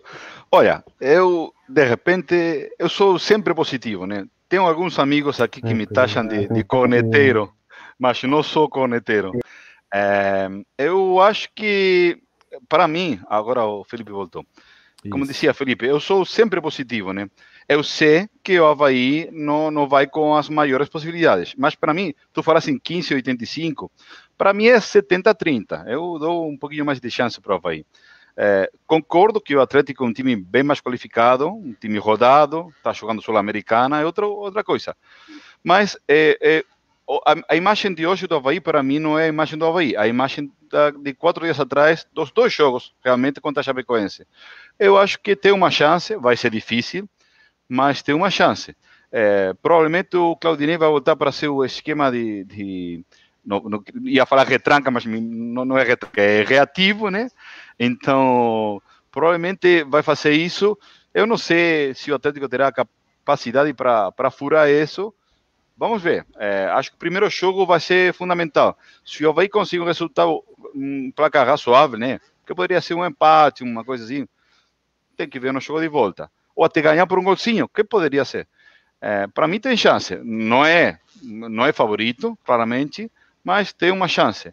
É, mas, é, claramente, o Havaí não vai ganhar a Copa do Brasil. Pode passar do Atlético, pode passar mais uma fase, mas não vai ganhar. O foco do Havaí, a Copa do Brasil, para mim, é para juntar um dinheiro só, para orçamento. O foco do Havaí tem que ser a Série B. Por isso, eu discordei de hoje jogar com um time tão reserva, é, jogando os três pontos fora como jogou. Para mim, hoje era para tentar pelo menos um empate. Né? Porque na Copa do Brasil, tu sabe que não vai chegar uma final pode passar uma fase, duas fases, mas não muito mais do que isso. Mas, sei lá, eu quero ver o jogo da próxima quinta. É, vamos ver, vamos esperar. Obviamente, acho que vai mudar o time inteiro, novamente. É, então, de repente, traz uma boa notícia para a gente. Vamos, vamos esperar. É, eu vou ser bem sincero, isso costuma, isso costuma não terminar bem, tá? É, mas eu estou confiante. Acho que Havaí tem condições de fazer um, um, bom jogo na quinta e conseguir ter um bom resultado é, pelo que o Havaí mostrou nessa reta final do estadual, né? Esses jogos contra o Brusque e Chapecoense, que são os adversários mais qualificados do estadual, deixaram um pouco mais confiantes. Que dá para usar um termo bem científico, dar aquele biquinho, não tem? E conseguir um, um placar, mesmo que seja apertado, mas que mantenha o Havaí vivo para o jogo de volta lá em Curitiba. Mas encaminhamos aqui para o nosso finaleira do programa, já que a gente está com o Ariel aqui hoje, né? O sotaque castelhano, aqui o Marcos Queiroz lembra que o Ariel ele é embaixador do Havaí na Argentina. Eu apresentei ele como torcedor, mas falha minha, falou todos isso, né? O Ariel é oficialmente, né, pelo, é, é, um título concedido pelo clube, embaixador do Havaí é, na Argentina. Show de bola. E o Adrian, aqui o comentário do Adrian, né? Já que estamos falando de estrangeiros. E agora? Ah, tá aqui, ó. Ele lembra de uma lenda do Havaí, né? O melhor estrangeiro que ele viu no Havaí foi o Fossati, goleiro que hoje é treinador né, de futebol, campeão catarinense 88 pelo Havaí, o Fossati, era uruguaio, né? Ele é uruguaio. Né? É, realmente uma lenda aí para quem é. Eu, infelizmente, eu, eu, tinha quatro anos na época, eu não me lembro, mas todo mundo que assistiu se fala do Fossati, né, com, com carinho, com uma coisa que eu consigo só imaginar né, de como ele foi importante naquela época. Eu sou um pouquinho mais velho que tu ainda. Eu assisti o Fossati jogando aqui. Fossati hum. jogou no Independiente da Avejaneda. É, uhum. E aqui é, não diria que é ídolo, mas um cara muito respeitado, Fossati, um muito bom goleiro. E depois disso foi para o Havaí no final de carreira. Pois é. Sim, ele nunca foi técnico do Havaí, né, Felipe? Ele nunca foi técnico do Havaí, foi do Inter. Não, não. não o treinador não foi nunca. É. Ele no Inter, que eu saiba. Quase foi, né? Ele chegou a ser é. convidado antes do. Foi cogitado, foi, foi cogitado. Porto, uhum. Antes do português, foi, ele foi cogitado.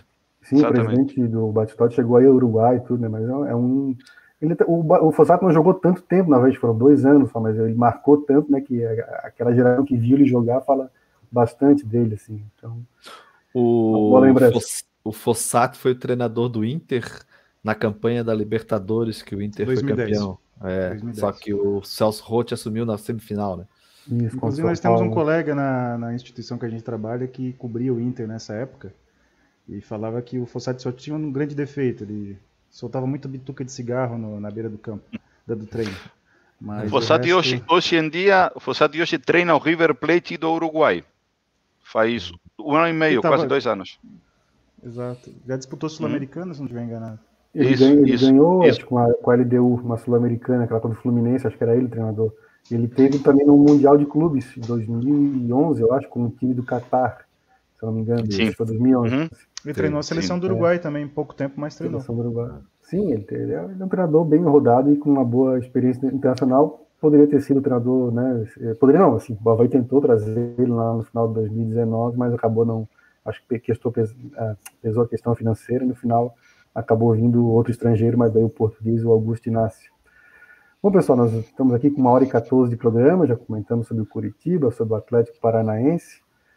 Antes de a gente encerrar e passar para as considerações finais, vou passar aqui rapidamente a agenda havaiana da semana, né? O Havaí, a, o time principal, o a, masculino, né? Joga na quinta-feira às 7 horas contra o Atlético Paranaense.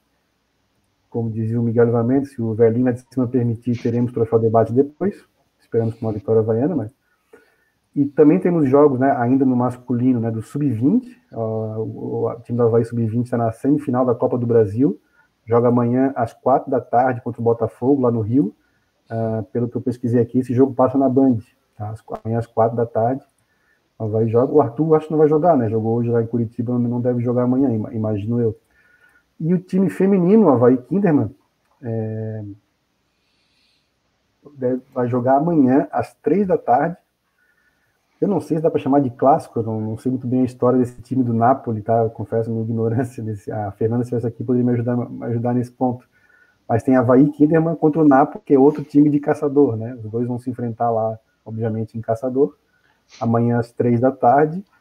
E o jogo passa na Maicujo TV. O Havaí Kinderman começou meio mal, o Brasileirão Feminino, mas vem de uma sequência aí de 10 pontos em quatro jogos e entrou, e entrou no G8, né, no grupo de classificação para as quartas de final, está em oitavo lugar. Está vindo uma campanha de recuperação. Sobre, sobre o confronto né? do, do Sub-20, Felipe, se puder dar um pitaquinho de 30 segundos. É, o Havaí passou pelo Palmeiras, que era uma equipe melhor que o Botafogo, mas o Botafogo desceu vários jogadores do profissional para o Sub-20, né? Matheus Nascimento, que é jogador de seleção de base, já fez gol no profissional o Enio, que é um jogador também que fez alguns gols no profissional, então o Botafogo desceu a tropa aí que tem idade para tentar conquistar um título e tem um técnico que é o Ricardo Rezende, o técnico do Botafogo, que é muito competitivo na base, né? Ele sabe fazer time competitivo. É um confronto que vai ter condições de passar, de fazer uma final que seria fantástico, mas o Botafogo nesses últimos jogos tem tra trazido a, a, tropa de choque do profissional para dar uma reforçada. Então, um confronto em aberto, eu vejo 50-50, né? Quem sabe o Havaí colhendo um bom resultado no primeiro jogo consiga encaminhar uma classificação que daí seria é, fantástica. E do outro lado tem Inter e Curitiba, o Inter é favorito na minha visão, e o Inter é a melhor equipe entre as, entre as quatro, né? mas o Havaí tem se mostrado muito bem, é uma surpresa muito boa para o Havaiano. É, eu, particularmente, na minha, na minha visão, né, nunca trabalhei com base, mas né, é, o principal objetivo da base para mim é revelar o jogador né, para o time de cima, falando da, da, questão esportiva, além de ajudar a gurizada a se formar, assim, também como, né, como esportista, cidadão, enfim, mas né, mais do que ganhar títulos é formar esses jogadores, né? Mas, já que estamos na semifinal da Copa do Brasil, né? Então vamos tentar beliscar esse troféu aí também. E... Dá visibilidade e valoriza o jogador no Não, mercado claro. também, né? Porque também a transmissão é... em TV aberta, né? É. Muita gente assistindo, né? Então, valoriza a base. Valoriza a base, é, valoriza, muito sim, a base. O título valoriza, Exato. claro, não, não nego valoriza. isso também, né? Dá visibilidade. Então, amanhã e, e, eu vejo que alguns até possam, podem nem jogar no profissional do Havaí, mas já podem ser vendidos, conseguir um dinheiro ali que não estava previsto antes da competição. Mas eu concordo contigo, é para formar e depois revelar e abastecer o time de cima, né? Não, é, eu digo, assim, é, eu digo assim, se der para ser campeão, pô, melhor ainda. Acho que também faz parte da, da, da gurizada, assim, já, de aprender, né? Trabalhar com pressão, final. É, no estadual aqui, jogar na pré-pandemia, né? Teve um jogo uma vez na final, Havaí, Chapecoense, lá em Chapecó, com público. Vai lá, houve um xingamento, né? O Havaí ganhou lá em Chapecó. Era, era, aquele time do Google, eu acho. Se não me engano, era aquela geração ali do Google e tal. Foram campeões lá. Então, mas eu só digo assim, que o falar que o Botafogo desceu gente para tentar ser campeão. Assim, eu não trabalho com base, mas eu acho que é, o principal é formar jogador. Se for campeão, pô, show de bola, senão mas enfim, então essa é a agenda havaiana. O Diego de Souza pergunta se não vai ter os absurdos dessas comparações hoje, Fabrício. Não sei se tu preparaste, não, não comentasse comigo. É, hoje, na ausência do Borges, não sei se tu preparasse alguma é, coisa. Não, não tem, mas tem um eu, superchat ali o, que a gente pode responder. Deixa para quinta. Ô, Felipe, tem um superchat que a gente ah, pode responder aqui, do Diego Canhete. Vamos, Quem corria quem mais corria, errado, Yuri, hoje em dia, o Yuri já deu. É, eu posso responder essa daí. na bandeira ou não? eu, o, o, o, Ariel viu o Fantique, Ariel? O Moza viu também. É, né? é, é, eu, eu vi o Fantique, eu vi o Fantique e mais, eu sou mais velho ainda. Eu cheguei a cruzar o Sedenir num bloco de sushi na praia 15, na Praça 15, daí é mais antigo. É, mas sim, vi, vi o Fantique jogar, vi o Fantique jogar, vi. Mas eu posso res começar respondendo aqui para o Diego Canhete, que é um. está sempre na nossa audiência, é que o quem corre mais errado, o problema do Yuri não é que ele corre errado, né? Aliás, ele só joga porque ele corre, né? O problema dele é técnico, né? O problema dele é técnico. Mas comparando quem joga melhor é entre Yuri e Fantic, o Fantic eu acho que era mais bom, era, ele era o melhor jogador. Porque o Fantic jogou no Havaí, assim, é, mas ele, lembrando, né, que ele teve uma passagem muito boa pelo Joinville, e acho também pelo Criciúma ele foi legal, se eu não me engano, mas pelo Joinville ele foi muito, muito bem. E além do que, o Fantic aqui do Canto da Lagoa, gente, nossa, viu o Fantic começar aqui no futebol amador de Floripa, gente boa pra caramba, e, mas eu fico com o Fantic em termos de bola. Só uma notícia que saiu, uma notícia que saiu agora atravessando esse tema das comparações que é muito bom. O Cuiabá estreou na Série A e o Alberto Valentim acabou de ser demitido pelo Cuiabá na primeira rodada. Sério? Vocês conhecem bem o Alberto Valentim, né? então vocês sabem como é que funciona. Temos um recorde, acho, né? Ah. Não lembro de um cara Empatou, né? Nem perdeu, ele empatou no finalzinho. E ganhou o estadual, né? Exatamente. É. Ele ganhou o estadual lá em Mato Grosso, bem que a concorrência não deve ser tão grande, né? Mas, mas poxa, que coisa. Então tá. Pessoal. E tu, Felipe é... Silva, do Fantic ou Yuri? Ah, não respondi? Não, pô, Fantic, né? Toda a vida. O, o Fantic era um bom jogador, assim, não era um cracaço, mas era um, era um bom jogador para aquele nível que o Havaí, né? Ele pegou bem a, a transição de C para B ali, né? jogou, ele jogava de atacante, lateral direito, né? Era, o Cuca botava ele de lateral direito, né? É, Sim, mas eu Fantic era um bom jogador. Tá, no, não mas, um o, craque, mas um poderia ser comparado, carreira, com o Cedenir. Do Criciúma. É, é que o Fantic era a tal Yuri poderia ser comparado com o Cedenir, né? É, eu joguei contra o Cedenir, já falei tá. isso aqui, né? Num Jogou campeonato de lá na UFSC. Ah, contra, é? Contra o Cedenir. Empatamos na retranca e levamos para os pênaltis e ganhamos o jogo deles. eu é, não joguei. Não Mas sei eu que comparti, que... comparti bloco de sujo com ele. Quem é, tu acha que foi melhor, Ariel? O Cedenir ou o Yuri, Ariel? Não, sem dúvida o é, Cedenir. Não... Sem dúvida. É que o Cedenir. É difícil tá achar um lateral pior que o Yuri, né? Tem alguns, mas acho que. É, tem que, é, tem que ter uma invasão difícil, no né? estúdio aqui. difícil achar. É. Mas é isso, gente. Então, o, o Borges é, falou para mim que acha o capa melhor do que o Eltinho, né? É, passo, passo. É, o Felipe que, que pena, que pena que o Borges não estava aí. Paixão, né? Que pena que o Bosch não está hoje. Muito apaixonados, né? É. Mas, pessoal, é, acho que vamos encerrando, então, uma hora e 22 aí de programa. Já teve até invasão no estúdio aqui. Ainda bem que não era o soldado aquele lá que invadiu o estúdio do Roberto Alves, era só meu filho aqui que entrou no, no estúdio, por isso que eu fechei a câmera rapidinho para tirar, tirar ele. Já tá na hora das crianças também querer, né, ir para a cama, dormir.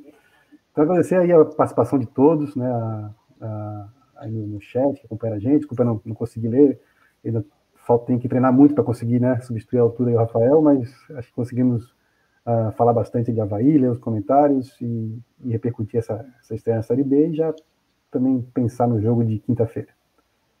É isso aí então. Um abraço, Fabrício, um abraço, Mozart, um abraço, Ariel. Esperamos ver, um abraço pessoal do chat aí. Encontrá-los novamente na quinta-feira com uma grande vitória do Havaí contra o Atlético Paranaense. Um abração e boa noite.